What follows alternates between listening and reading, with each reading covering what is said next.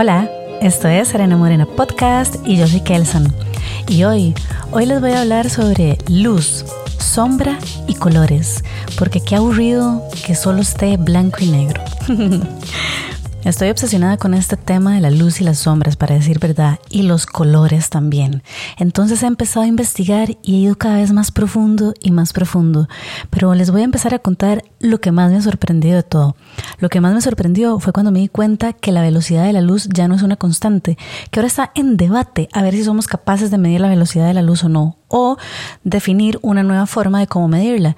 La forma actual en que se mide la velocidad de la luz Velocidad es igual a distancia entre tiempo. Entonces vamos a tener un punto A y un punto B. En el punto A se da se suelta, digamos, el haz de luz y en el punto B hay un espejo donde el haz de luz va a reflejar. Entonces hay dos relojes, uno en cada uno de los puntos, pero como están separados por una distancia X, entonces no sabemos realmente si los estamos activando al mismo tiempo. Entonces, bueno, no sabemos si, si realmente la estamos midiendo o no. Ay, sentí como, como si en cualquier momento nos fueran a decir que la gravedad que la aceleración de la gravedad tampoco es 9,8 metros sobre segundo al cuadrado y que nos van a decir de pronto que va a depender de la cantidad, de la densidad del oxígeno en la atmósfera. Entre más oxígeno, menor fricción, mayor fricción y entonces la aceleración va a disminuir en esos puntos. Estoy segura que nos van a salir con algo así. Pero bueno, en realidad eso para nosotros es irrelevante, ¿verdad? Porque no nos afecta en nuestro día a día en absolutamente nada. Bueno, si la gravedad llega a variar, no de manera teórica, sino de manera real, eso sí nos puede afectar mucho. Pero no creo que eso suceda. Tendría que haber como un evento demasiado fuerte para que eso pase.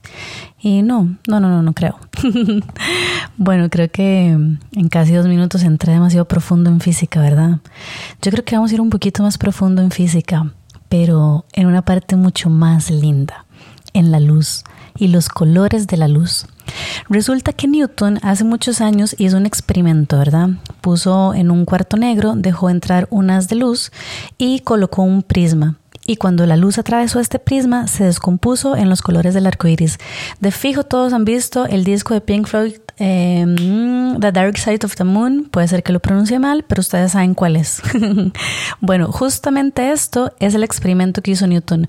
Bueno, esta es la parte que conocemos del experimento que hizo Newton, porque posterior a esto hizo algo más para poder llegar a conclusiones reales. ¿Qué hizo después de eso? Volvió a colocar otro prisma del otro lado de la luz, pero independientemente, em, independizando cada uno de estos colores para ver si cada uno de estos colores se volvía a descomponer en más colores o qué sucedía. Entonces lo que sucedió es que cada uno de estos colores no se descomponen más, sino que pasa directo. Y cuando todos estos colores se vuelven a unir, adivinen qué sucede. Blanco. Pueden creerlo. A mí me pareció una locura esto porque cuando agarramos las témperas, digamos, cuando, si nos acordamos cuando estábamos en el kinder que nos mandaban a pedir témperas de colores, ¿verdad? Si agarrábamos todas estas témperas, todos los colores y los juntábamos, ¿qué pasaba? obteníamos negro. Entonces la luz es todo lo contrario. La luz es la sumatoria de todos los colores es igual a blanco, mientras que en la parte física mezclar todas las témperas es igual a negro. ¡Ah! No lo puedo creer. No solo eso, los colores básicos no me acuerdo, primarios, primarios es la palabra. Los colores primarios que a uno le enseñan en la escuela son, ¿cuáles son? A ver quién se acuerda. Rojo, azul y amarillo. Y entre estos tres colores se dan todos los demás. Por ejemplo, azul y amarillo es verde, em, azul y rojo es morado, rojo y amarillo es anaranjado. Y ahí empiezan a venir todos los colores, ¿verdad? Bueno, en la luz esto no pasa así. Todavía no me sé los colores de las combinaciones de los colores de memoria, la verdad, pero los colores primarios en la luz serían el rojo, el azul y el verde. Sí, red, green and blue, sí.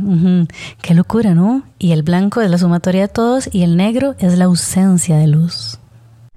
Tomando esto en cuenta, esto que les acabo de decir, quiere decir que la luz naturalmente no necesariamente va a ser blanca, puede ser de cualquier color y conforme estos colores se van juntando es que vamos obteniendo diferentes tonalidades de la luz.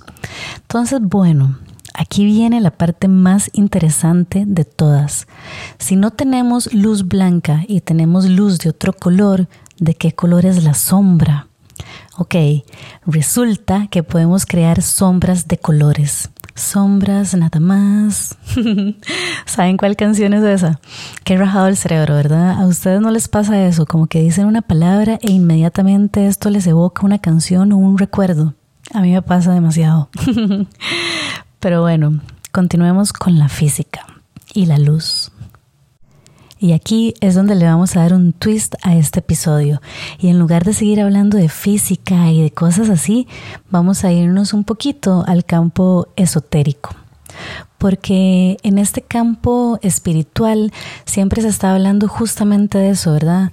De la luz y la sombra, de nuestra luz y nuestra sombra. Mm, refiriéndose a la sombra como aquellas cosas ocultas de nosotros mismos, aquello que no le enseñamos a todo el mundo, como nuestro Dark Side, justamente como el disco de Pink Floyd, ¿verdad? Que habla del lado oscuro de la luna, porque ese lado oscuro de la luna mm, por la rotación de la Tierra y la rotación de la Luna, esa parte no la llegamos a ver nunca, teóricamente. Entonces, por eso se habla de, bueno, ya ahí me desvío otra vez, ¿verdad? Regresemos a nosotros mismos, a nuestra luz y nuestra sombra. Cuando se refieren a la sombra de nosotros mismos, usualmente están hablando, ¿verdad?, de cosas negativas, de cuando soy odiosa, de cuando no quiero compartir con los demás, de todas esas cosas negativas. Pero yo creo que si existen luces de colores y existen sombras de colores, posiblemente nuestra propia sombra también tiene matices y tiene colores y no necesariamente tiene moral. La moral se refiere a la definición de qué es lo bueno y qué es lo malo, pero yo creo que las sombras pueden ser como la comida. La comida no tiene moral, es decir, la comida no es buena o es mala, solo es comida. Puede ser que haya comida que mi cuerpo necesita ciertos nutrientes, entonces esa comida le hace mejor a mi cuerpo que otra, eso puede ser, pero la comida en sí no es buena o es mala. Es como este cuento chino que se inventó algún capitalista sobre mi mejor versión. Conviértete en tu mejor versión. Yo me pregunto por qué la Kelsan del presente tiene que ser mejor que la Kelsan del pasado y la Kelsan del futuro tiene que ser mejor de la que, que la Kelsan del presente. No, no, no. La Kelsan que existe hoy en día es la mejor que puede ser. Es ella. Puede ser que la Kelsan del presente quiera aprender a hablar francés, puede ser que la Kelsan del presente quiera aprender a escalar o correr una maratón o que quiera hacer cinta negra en jiu-jitsu brasileño. Puede ser cualquiera de las anteriores, pero eso no quiere decir que la Kelsan del presente no sea su mejor versión en este momento. La Kelsan del futuro puede ser diferente. Puede ser que la Kelsan del presente tome la decisión de meterse en clases de, francés y aprender este idioma.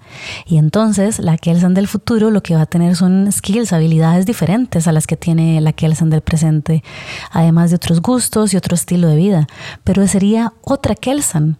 Me explico, no necesariamente va a ser mejor o peor que la actual, simplemente es una Kelsan con más trayectoria, con más historia, con más vida, con más vida vivida. Entonces, bueno, primero, olvidémonos de ese cuento chino de la mejor versión. Ya somos nuestra mejor versión, que si queremos cambiar y ser diferentes, es un todo bien. Hagámoslo. No tenemos que no, no tenemos que casarnos con quien somos hoy en día. La única constante en la vida, ¿cuál es? El cambio. Eso no va a cambiar.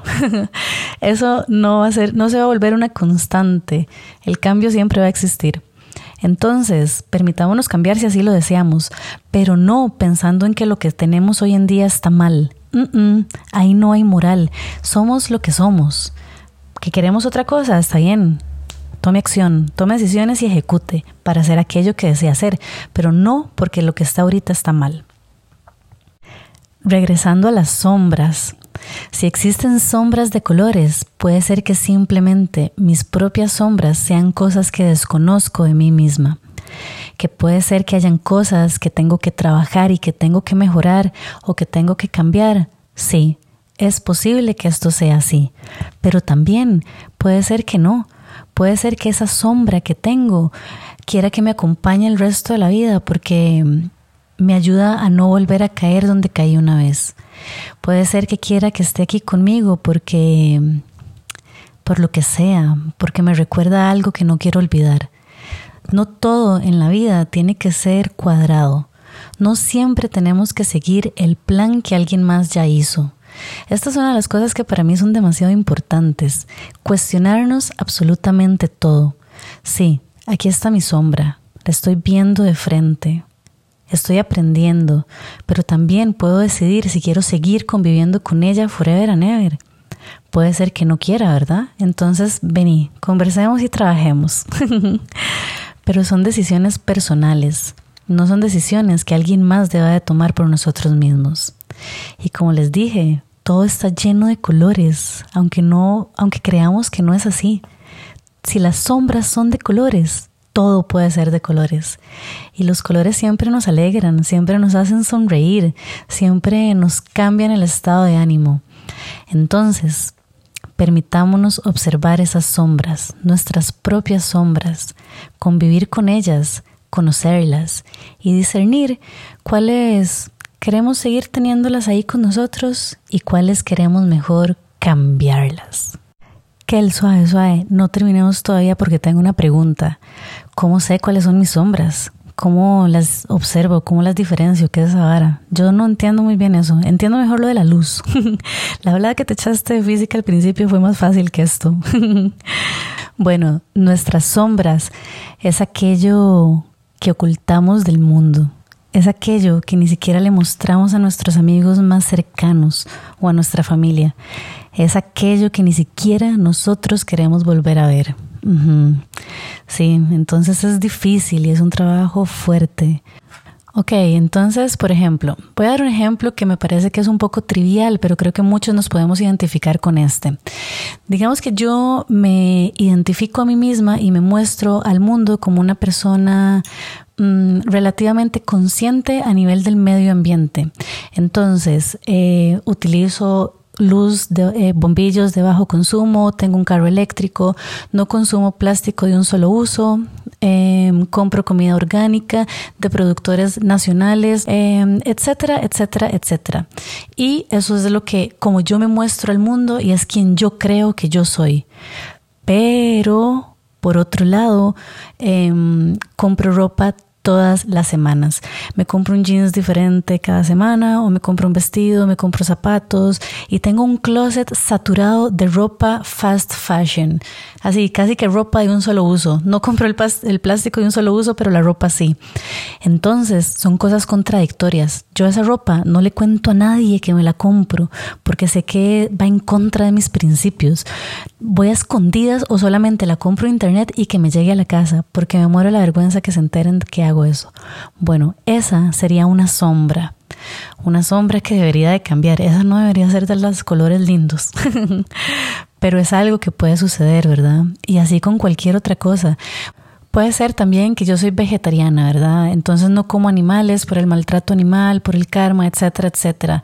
O que soy vegana, entonces ni siquiera uso cuero, pero me gustan las peleas de gallos. O me gusta ir a ver, no sé, cuando los, toros en diciembre. Me encanta ir a verlos, ¿verdad? Son cosas contradictorias, o sea, no, no, no me calza, no me calza una cosa con la otra. Entonces, algo así son algunas de las sombras. Las sombras van a variar dependiendo de todas las personas, no van a ser las mismas para todos. Lo importante es aprender a poco a poco ir observándolas y cuando las, las observamos, identificarlas y uno, ah, mira, esta es una de mis sombras, ¿qué vamos a hacer? Conversemos, lleguemos a un acuerdo. Bueno, este fue el episodio de Serena Morena Podcast de esta semana. Espero que lo hayan disfrutado. Acuérdense de compartirlo, de darle a seguir en Spotify y si quieren búsquenme en redes sociales como Kelmon, K-E-L-M-O-N-G. Y antes de irme, recuerden que todos juntos con amor podemos crear un mundo mejor. ¿Saben que también es importante las sombras? Ahora que me acuerdo que como todos tenemos sombras, eso nos hace a todos iguales y posiblemente esas sombras también juegan un juego importante en las relaciones interpersonales. Entonces empezar a observarlas, a conocerlas, de fijo, fijísimo, nos va a ayudar a tener mejores relaciones con las demás personas. Estoy segura de eso. Bueno, espero que hayan llegado hasta el final porque como me despedí antes no necesariamente escucharon esto, pero así quedó. Así quedó, así se fue y espero que así lo escuchen. bueno, nos volvemos a escuchar el próximo jueves. Chao.